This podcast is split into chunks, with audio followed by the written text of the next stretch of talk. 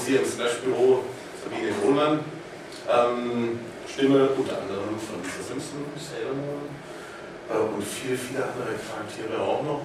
Wie viele sind es denn eigentlich ganz genau? Oh Gott, das weiß ich selber gar nicht. Also ich spreche jetzt schon über 20 Jahre synchron, man kommt natürlich einiges zusammen. Mhm. Ähm, man kann das gar nicht mehr. Es kommt, kommt oft die Situation, dass irgendwer fragt, was hast du noch gesprochen? Und ich erstmal da stehe und überlege, oder dann fallen mir so drei, vier ein. Aber es sind, ja, ich synchronisiere einfach seitdem jede Woche irgendwas. Und manchmal weiß ich selber gar nicht mehr. Manchmal äh, sitze ich vor dem Fernseher und irgendein Film kommt. Ich denke mir dann nur, irgendwie kommt mir der Film, hat die Szene bekannt vor und auf einmal kommt irgendeine Figur, die spricht mit meiner Stimme. Da denke ich mir, ach, das war ich. genau. Ah, und irgendein Liebling? Lisa Simpson natürlich, so ein absoluter Liebling. Aber ich mag auch wahnsinnig gerne ähm, von Harry Potter die maulende Myrte zum Beispiel. Das mhm. mag ich auch und die liebe ich auch sehr. Ist, äh, ist ein ganz besonderer Charakter, irgendwie so Mainstream. Genau, also es ist eigentlich überhaupt so ein bisschen mein Spezialgebiet. Das ist nicht, ähm, das ist alles, ich spreche wahnsinnig gern so skurrile, so ein bisschen schräg, so ein bisschen, ja, ich bin jetzt nicht so die Stimme für die normale, hübsche, junge Frau. Ich bin eher wirklich was für die schrägeren Typen. Passt das dann wirklich so zu Lisa? Ist ja eher, okay, das ist sehr intelligent, aber sie versucht ja immer ganz normal zu sein. Nee, in dem Fall ist es natürlich schon so, die, die ist auch relativ normal Mhm. Aber natürlich, meine Stimme ist ja nicht normal. Also da schraube ich ja schon noch ein bisschen hoch, sodass ich dann irgendwann so spreche und dann bin ich Lisa Simpson. Wahnsinn. Ist, die Verwandlung willst du bekommen, das, das ist echt irre. Ähm, ja, äh, eben, Lisa Simpson ist, ist, mir halt auch am bekanntesten, ganz klar. Ähm, wie viele Seasons hast du da jetzt synchronisiert? 20 sind es jetzt die schon synchronisiert sind. Genau. Und ich glaube, in den USA ist die 23. Genau. Season. Und äh, hast du das auch so ein bisschen mitgebankt, weil neulich gab es ja mal die Nachricht, oh, könnte eventuell abgesetzt werden? Ja, ist natürlich dann schon so, äh, wenn man das jetzt so lange irgendwie jedes Jahr mitmacht und ähm, die einem so ans Herz wachsen, dann denkt man natürlich schon so äh, im ersten Moment so, oh, das wäre jetzt schon schade, wenn die aufhören würden. Aber ähm, ich meine, es, es, gibt so viele Serien, die irgendwann auch mal Schluss sind und das ist sowieso ein Wahnsinn, dass eine Serie über so lange Zeit läuft. Aber wenn ich natürlich die Zahlen lese, um die es da geht und was so die ähm, Originalsprecher bekommen, dann denke ich dann auch wieder, hm. Die will auch ein Originalsprecher sein, oder? Ja, wäre ich doch ein Originalsprecher, das wäre ziemlich schön. Mhm.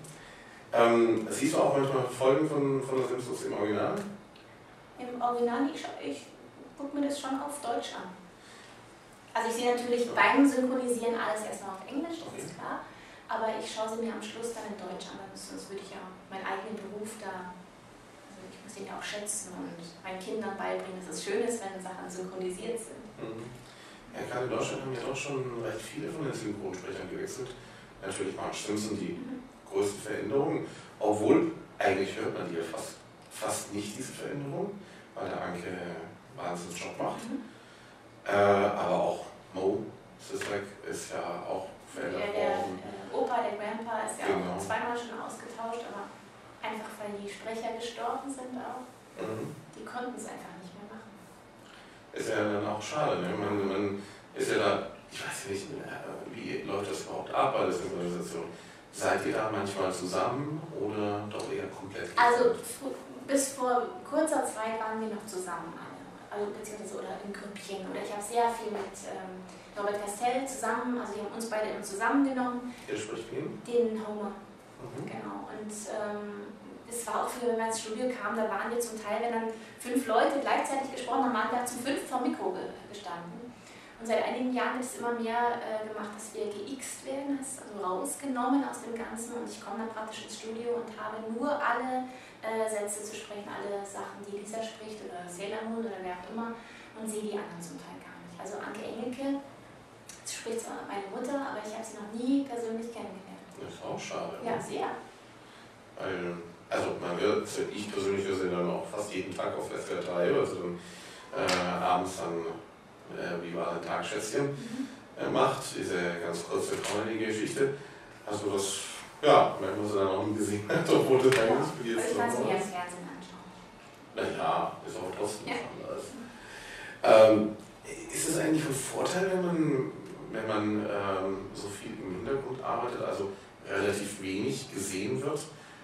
Oder? Ähm äh, ich finde teils, teils. Also zum Teil ist es so, dass ich es ganz schön finde, dass man eigentlich, also das ist so faszinierend, weil ich denke dann oft, es kennt einen ja fast jeder, zumindest die Stimme, aber niemand kennt einen. Also man läuft durch die Straßen und keiner weiß es. Ist auch so, dadurch, dass, man, dass ich jetzt meine Stimme auch sehr verstelle, ist es jetzt auch nicht so, dass ich äh, zum, zum Metzger gehe und sage, ich hätte gern 200 Gramm Gelbwurst und der sagt dann, oh, ich sind die Lisa Simpson.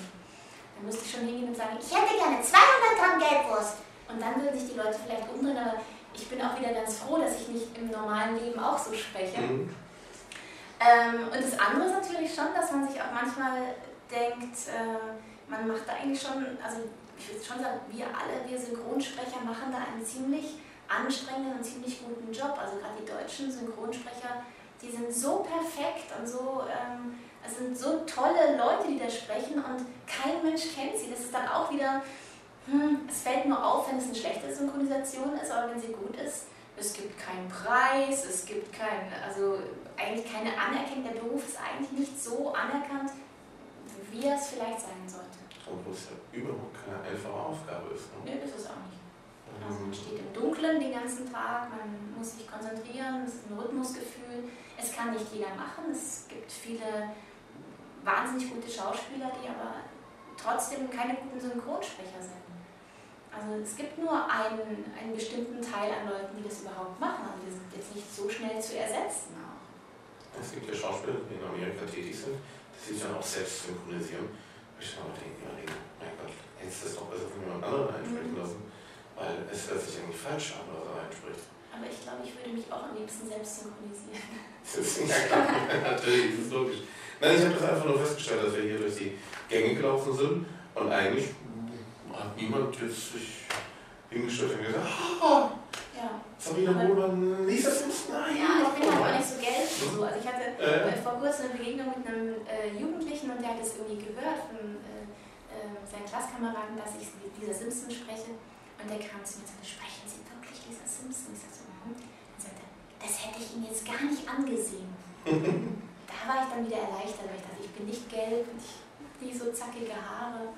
Ja, so ist das. Mir auch an, an der Rolle fasziniert, eigentlich, dass die die, die altern ja nicht. Also in, insbesondere äh, natürlich die Kinder, das ist ganz klar. Aber ähm, es gibt ja auch die, die ähm, indische Familie, ne? die, die haben dann irgendwann geheiratet. Das hat ja eine Weile gedauert. Hat ja neun Monate gedauert, bis dann auch die Kinder gekommen sind. Aber äh, die Simpsons und sich sind ja nie gealtert. Eigentlich finde ich es einfach schade, ne? die Weiterentwicklung, man will es erleben wie entwickelt sich dieser Simpson weiter? Ja, es gibt so ein paar Folgen, da gibt es so ähm, Zukunftsepisoden, ähm, da sieht man ja dann, sie wird ja, ist dann in einer Folge mal Präsidentin oder äh, solche Sachen. Also ein paar Mal sieht man sie dann doch als Erwachsene, aber ich meine, die Serie wäre jetzt schon vorbei, oder beziehungsweise ja, wahrscheinlich würde ich umgesetzt werden, weil ich dann irgendwann nicht mehr die Erwachsene Lieder sprechen könnte oder so, was auch wieder schade wäre. Mhm, verstehe schon. Wie schaut es aus mit der Sailor Moon? Also, ähm, ist das auch so eine faszinierende Rolle oder so weniger? Also Sailor Moon ist ja so, also was ganz anderes, finde ich. Sailor Moon ähm, habe ich vor über 15 Jahren gesprochen und es war damals wirklich die erste Anime-Serie, richtige Anime-Serie. Und ähm, ich glaube, wir alle auch im Studio mussten erstmal so ein Gefühl dafür entwickeln, was das eigentlich ist, weil man, es gibt ja, das hat ja eine ganz eigene Art, wie also Sailor Moon ist ja dann auch eine, die auf einmal irgendwie so einen Anfall bekommt, so irgendwie flippt total aus und ist, ist irgendwas peinlich, dann rinnt ihr hier so ein rosa Schweißtropfen über die Stirn oder sie hat auf einmal gar keine Augen mehr oder hat ganz große Augen und, äh, oder nur noch einen großen Mund auf den Mund auf und man muss dann irgendwie sagen, oh Gott, oh Gott, das ist aber alles so schrecklich und das waren alles so Sachen. Wir standen erstmal da, mhm. wie machen wir das jetzt alles? Und ähm, ich glaube, jetzt ist es einfach, jetzt weiß man, wie das alles sich anhören muss und wie das so ist. Aber damals war das echt so was ganz Neues und ähm, hat uns auch so einen Einblick bisschen in die japanische Kultur durchaus auch gegeben. Und ganz nett auch, weil unser Regisseur, der Matthias von Stegmann, der ist halb Japaner. Und es war sehr lustig, weil er hat äh, ganz oft äh, gesagt, wir hörten das Original an und sie hat irgendwie, Haya, Tanja, Haya, Tanja. Und Matthias sagte dann immer, Moment, ich muss da nochmal ins Original reinhören, irgendwas äh, müssen wir noch an der Übersetzung ändern. Und da sich dann wirklich, ja, ja, ja, ja, ja, die sagt anstatt aber doch oder sowas.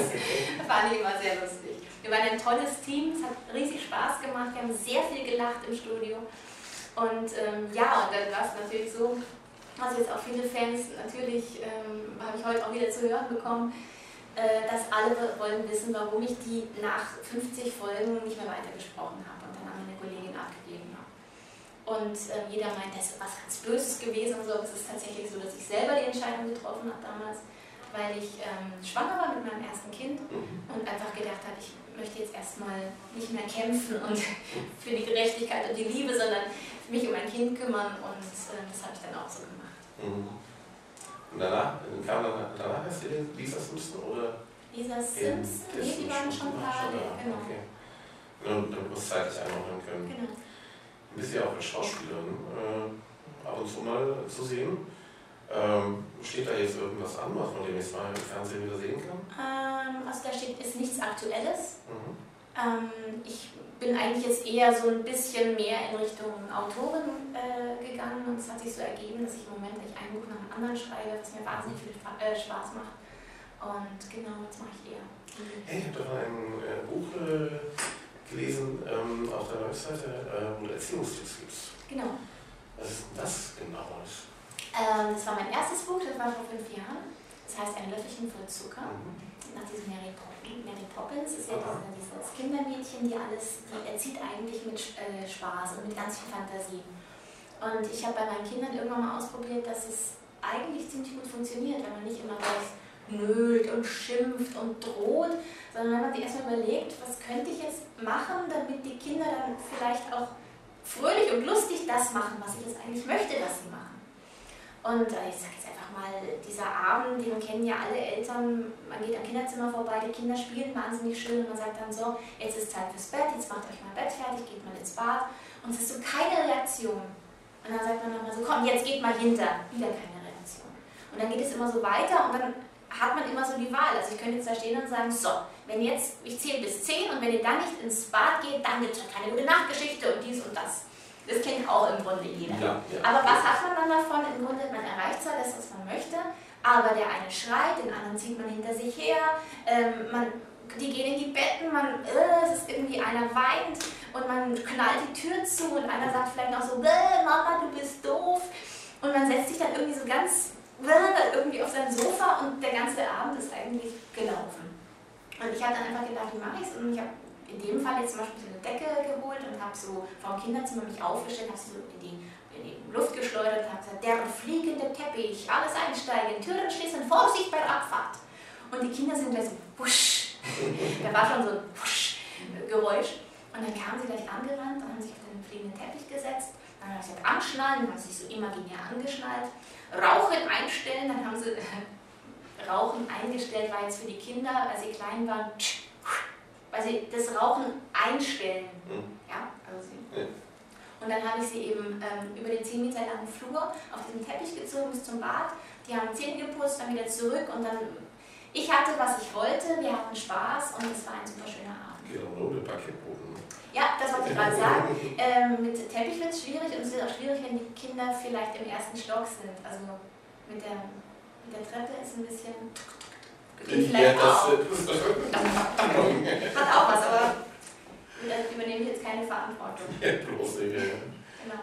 Aber, hm, mal eine interessante Idee, ja? Könnte ich mal Und in diesem, in diesem Bereich gibt es da viel in diesem Buch. Also alles, und aber nicht so, mach das, das passt, das klappt, sondern einfach so das mal sich andere Dinge überlegen. Es sollen eigentlich nur alles Anregungen sein, um diese Erziehungsgeschichte mal ein bisschen zu entschärfen und mhm. einfach mal anders zu sehen aus eigenen Erfahrungen heraus. Genau. Mhm. Meine Kinder sind auch ganz lustig geworden. Also ich habe den Beweis zu Hause. sind lustige Kinder. Und ähm, die anderen Bücher, die du so geschrieben hast, sind die auch aus, so aus der persönlichen Erfahrung heraus gestanden? Oder? Also eigentlich äh, schon alle. Also ich habe noch ein äh, Kochbuch für Kinder geschrieben und mhm. ähm, so ein Bastel. Klappt das auch? Bitte? Weil, klappt das auch, weil mein Sohn ist also schwänklich hoch 10 was Essen anbelangt. Ja, also es ist einfach ein Versuch gewesen ähm, zu den Kindern. Also das heißt die Reise in der Suppenschüssel.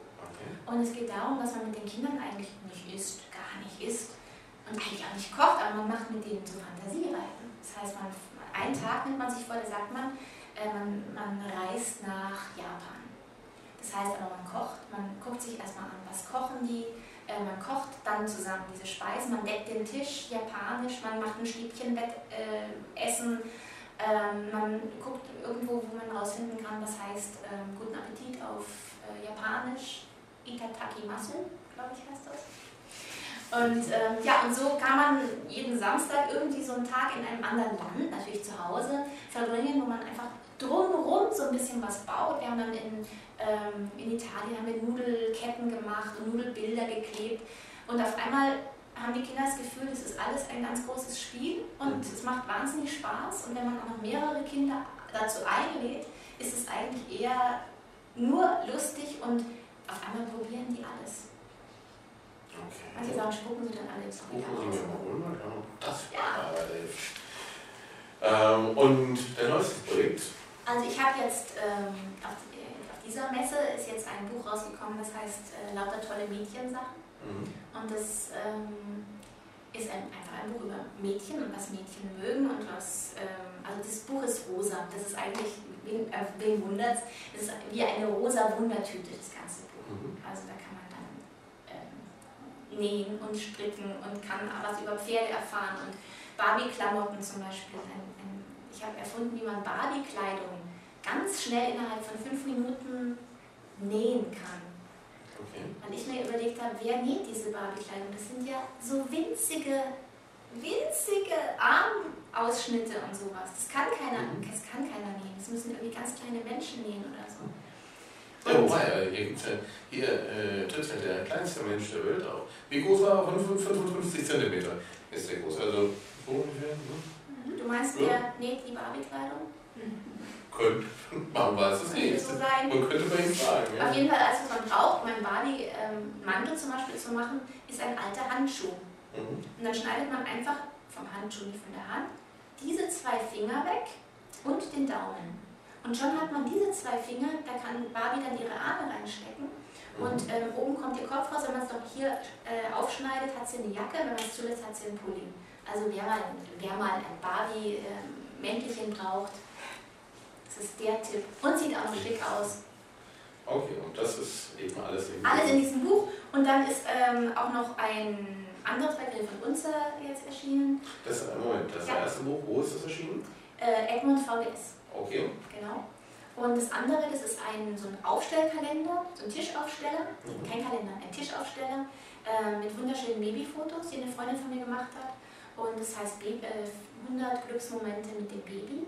Und das sind so ganz schöne Sprüche und auf der Rückseite von diesen Fotos habe ich dann auch so kleine Tipps, wie man sich nett machen kann den kleinen Babys und sich ein bisschen Stress vermeiden kann und sowas.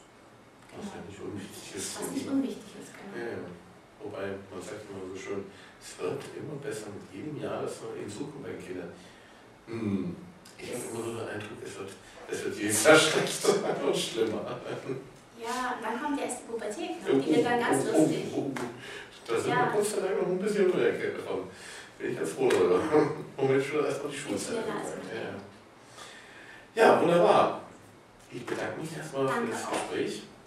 Hat viel Spaß gemacht. Hoffe dir auch. Und ähm, jetzt hast du wahrscheinlich noch weitere Termine auf der Buchversion. Ein paar. Ich kann nicht mehr bei allen als Hamburg mit dabei sein, leider. Nee. Nö. So als Bodyguard vorne weg, das, das wünsche ich mir mal. Eine Stunde? Mmh, schau mal. Muss ich jetzt zurück zum Erberstand? Ja. Ich muss jetzt sowieso den Aufsteller zurückbringen, also. Juhu, ich habe. okay, vielen Dank. Danke